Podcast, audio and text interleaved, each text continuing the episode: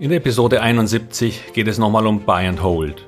Diesmal jedoch um den Einsatz dieser Strategie bei Aktien.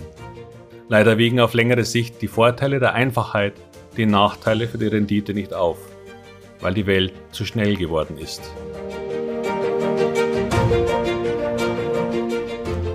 Herzlich willkommen, moin und Servus beim Podcast Aktien verstehen und erfolgreich nutzen. Mein Name ist Wilhelm Scholze.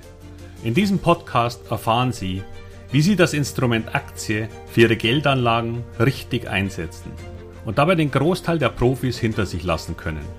Wie Sie teure Fehler vermeiden und am Wachstum der innovativsten Firmen der Welt partizipieren. Tipps gibt's viele. Hier geht's ums Know-how. Buy and Hold. Also nochmal. Kaufen und einfach liegen lassen. Diesmal geht es um Aktien. André Costolani prägte einmal den Satz, kaufen Sie Aktien, nehmen Sie Schlaftabletten und schauen Sie die Papiere nicht mehr an. Nach vielen Jahren werden Sie sehen, Sie sind reich. Das klingt doch super. Ist Buy and Hold also eine attraktive Strategie beim Umgang mit Aktieninvestments? Schauen wir uns einmal ein paar Vorteile an. Nun, zuerst einmal ist es für die meisten Menschen leicht verständlich. Man muss sich nach der ersten Kaufentscheidung im Grunde nie mehr darum kümmern. Für viele Menschen, die wenig Interesse an den wirtschaftlichen Zusammenhängen haben, ist das eine sehr angenehm scheinende Strategie. Man hat keine Arbeit mit seinem Depot, spart natürlich dadurch Zeit und hat dann auch noch weniger Stress, weil man sein Depot ohnehin dann nur selten betrachten muss. Das letzte ist übrigens tatsächlich ein großer Vorteil, weil das Gegenteil, also das häufige Depot betrachten, dem Herzmuskel in diesen inzwischen häufigen Krisenzeiten eher schadet. Zudem vermeidet man weitere Entscheidungen, die natürlich auch zu Fehlern führen können, was wiederum am Selbstbewusstsein nagen kann. Und zu guter Letzt fällt auch ein Großteil der Kosten weg, die durch häufigeres Umschichten entstehen. Wenn mir jetzt noch zwei Gründe einfallen, habe ich mich fast schon selbst davon überzeugt. Doch ist diese Art der Anlage in Aktien der heilige Gral? Manche Anleger, die das Investieren in Aktien schon lange betreiben, haben vielleicht sogar noch den neuen Markt mitgemacht. Damals, als die Deutsche Telekom als Volksaktie auf den Markt kam. Und wer hier 1996 bei der Platzierung der ersten Aktien dabei war, liegt heute sogar kursmäßig vorne. Denn die Aktien der Deutschen Telekom wurden bei 14,57 Euro an die Börse gebracht. Nun stehen wir immerhin bei rund 17,5 und lägen nun im Gewinn. Allerdings wurde dieser Emissionskurs vor kurzem sogar nochmal unterschritten, als die Ukraine-Krise begann. Der Kurs war hier im Tiefstand bei 14,47 nach 26 Jahren. Zugegebenermaßen hätte man allerdings als deutscher Telekom-Aktionär viele Jahre lang auch durchaus attraktive Dividenden erwirtschaftet, so dass die Gesamtrendite gar nicht so übel gewesen wäre. Allerdings eben nur, wenn sie 1996 gekauft hätten. Denn hätten sie die große Aktienplatzierung der Telekom-Aktien des Bundes im Juni 2000 bei 66,5 Euro mitgemacht, sähe die Rendite über diese fast 22 Jahre leider mittelprächtig aus. Noch schlimmer war es Verkäufer, die im März 2000 bei Kursen von über 100 gekauft hätten. Wer auch immer um den Dreh herum gekauft hätte und seine Dosis Schlaftabletten genommen hätte, würde wohl heute beim Aufwachen am liebsten gleich ein weiteres Röhrchen nehmen. Reich ist was anderes. Nun ist die Telekom zumindest noch existent. Das gilt für den Großteil der damaligen neuen Marktfirmen leider nicht mehr. Da gibt es dann entweder gar keine Aktien mehr oder die Aktienkurse haben die Größenordnung von Staubkörnern erreicht. Viele der damaligen Anleger haben sogar heute noch die übrig gebliebenen Namen in irgendwelchen schon lange nicht mehr angeschauten verstaubten Depots. Schmutz sozusagen oder eben eine Menge Staubkörner. Leider wurde damals, wie sogar heute noch, die Idee von Buy and Hold propagiert, weil Trading für die allermeisten Menschen noch viel schneller das Geld vernichtet. Was sogar stimmt. Die Wahrheit liegt, wie so oft, irgendwo dazwischen. Und ich komme gleich nochmal darauf zu sprechen. Die Welt ist in stetigem Wandel. Wir hatten seit der neuen Marktkrise noch September 11, die große Finanzkrise, die Eurokrise, Donald Trump, Corona und nun Wladimir Putin. Von kleineren ganz zu schweigen. Wir haben politische Veränderungen, die in vielen Ländern zu einer Veränderung der Energie- und CO2-Politik geführt haben. All diese Ereignisse verändern für bestimmte Branchen und Unternehmen die Welt, in der sie agieren. Für manche zum Positiven, für andere leider nicht. Aus Buy and Hold wird damit leider sehr häufig Buy and Hope.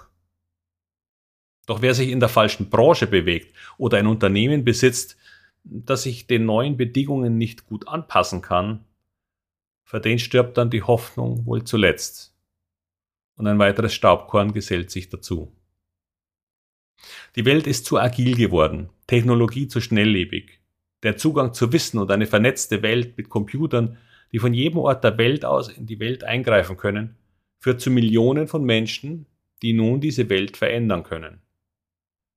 Stellen Sie den Menschen in armen Ländern ein funktionsfähiges Internet und Rechner zur Verfügung und Sie werden die Armut bekämpfen. Digitalnomaden und Homeoffice zeigen uns längst den Weg. Überlegen Sie, welche enormen Veränderungen allein die letzten 30 Jahre gebracht haben. Mobilfunk mit jederzeitigen Zugriff zu allem Wissen der Welt. Elektronische Helferlein und Maschinen haben das Leben enorm vereinfacht und auch billiger gemacht. Man kann die Anzahl an Geräten, die ein iPhone ersetzt, gar nicht benennen. Apple hat in seinem App Store inzwischen fast zwei Millionen Apps. Künstliche Intelligenz und bald das Metaverse wird neue Welten erschaffen. Allein das Metaverse wird die Anzahl der Programmierer auf der Welt in die Millionen treiben. Ob wir uns dann noch bewegen, weiß ich nicht. Ich habe mal einen Science-Fiction-Film gesehen, in dem die Menschen degeneriert nur noch in Schalen herumlagen und am Kopf an Geräte angeschlossen waren, die in eine Art Metaverse führten. Es gab keinen Grund mehr, auf die Straße zu gehen und sich zu bewegen. Und man sah auch immer gut aus. Naja, der Avatar zumindest. Ich denke, ich investiere dann in ein Fitnessgerät, das bei mir im Liegen und Schlafen meinen Körper stählt. Na gut, ich schweife ab. Doch all diesen neuen Entwicklungen werden wiederum dazu führen, dass alte, überholte Technologien verschwinden. Und die Firmen, die sich nicht verändern, gleich mit. Schlafen Sie nur noch einmal 30 Jahre und Sie werden die Welt nicht wiedererkennen. Buy and Hold war immer nur für eine begrenzte Zeit richtig.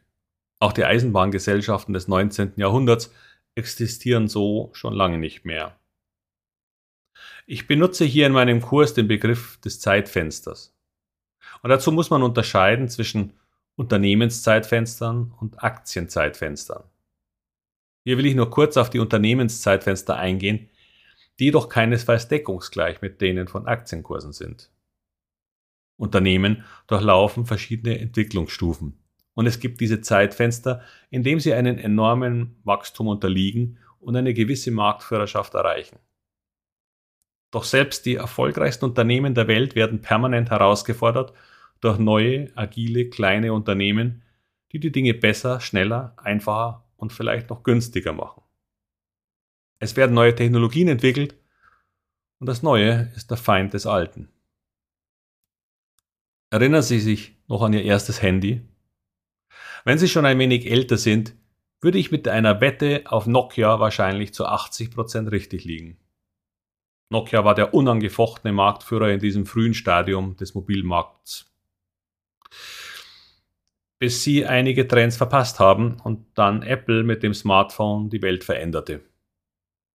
Apple hat danach noch viele Welten verändert. Ich nehme an, fast jeder von Ihnen besitzt noch eine Digitalkamera. In irgendeiner Schublade. Braucht kein Mensch mehr. Entweder man besitzt eine der super teuren Profikameras aufgrund des Jobs oder man kann sich so ein Gerät schenken. Doch schon diese Digitalkameras selbst haben die Welt verändert. Vor allem für Hersteller von Filmmaterial wie Kodak-Filme. Dabei stand damals die Welt noch weit offen. Die Menschen wurden vermögender, Reisen wurden billiger und jeder wollte das festhalten und zu Hause zeigen. Fotos waren die Erinnerungen daran. Eine gute Zeit. Nur die Qualität war nicht so toll und dann verblassten die Aufnahmen auch noch. Nun haben wir 10.000 bis 20.000 Bilder in der Cloud und es gibt gar keine Chance mehr, sie sich vor dem Ruhestand noch einmal anzusehen. Ach ja, die Cloud. Auch wieder was Neues. Egal. Unternehmen können unattraktiv werden, weil sich etwas ändert. Aktien können unattraktiv werden, weil ihre Bewertung absurd wird. Das sind keine Veränderungen, die plötzlich passieren, aber die dazu führen sollten, dass sie ihre Kaufentscheidung überprüfen und verkaufen, wenn es bessere Investitionsmöglichkeiten gibt. Buy and Hold mag für Monate und bei manchen Unternehmen auch für Jahre gelten. Doch selbst Jeff Bezos von Amazon sagt, dass sein Unternehmen irgendwann verschwinden wird, weil das der Lauf der Dinge ist. Allerdings ist das Wissen darum schon wieder lebensverlängernd, weil es das Management antreibt, immer besser zu werden. Ich denke, Amazons Zeitfenster bleibt deutlich länger geöffnet als das von Nokia oder SolarWorld. Was ich hier nur zum Ausdruck bringen will, ist, dass Kaufentscheidungen zu Aktien oder auch zu ETFs immer wieder mal hinterfragt werden müssen. Das ist der Preis, den Sie dafür zahlen müssen, wenn Sie die durchaus sehr attraktive Rendite von Aktien mitnehmen wollen. Denn nur zu kaufen führt zu einer Achterbahnfahrt. Eine Zeit lang geht es aufwärts, doch dann. Daher ist eine Beschäftigung mit der Umwelt, den wirtschaftlichen Zusammenhängen und neuen Technologien nicht nur spannend und potenziell sehr renditestark, sondern auch ausgesprochen notwendig, um das Ende einer Story zu erkennen bevor die Aktie ihr Ende erreicht.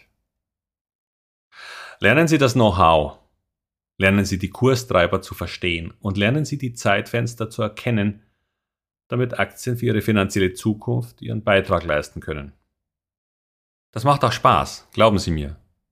Nicht immer, aber auf Dauer eben schon.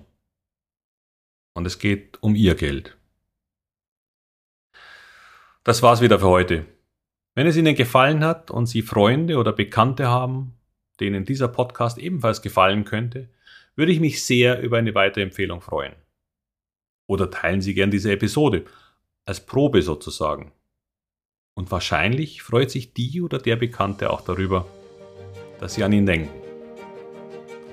Haben Sie viel Erfolg bei all Ihren Investments und bis bald, Ihr Wilhelm Scholze.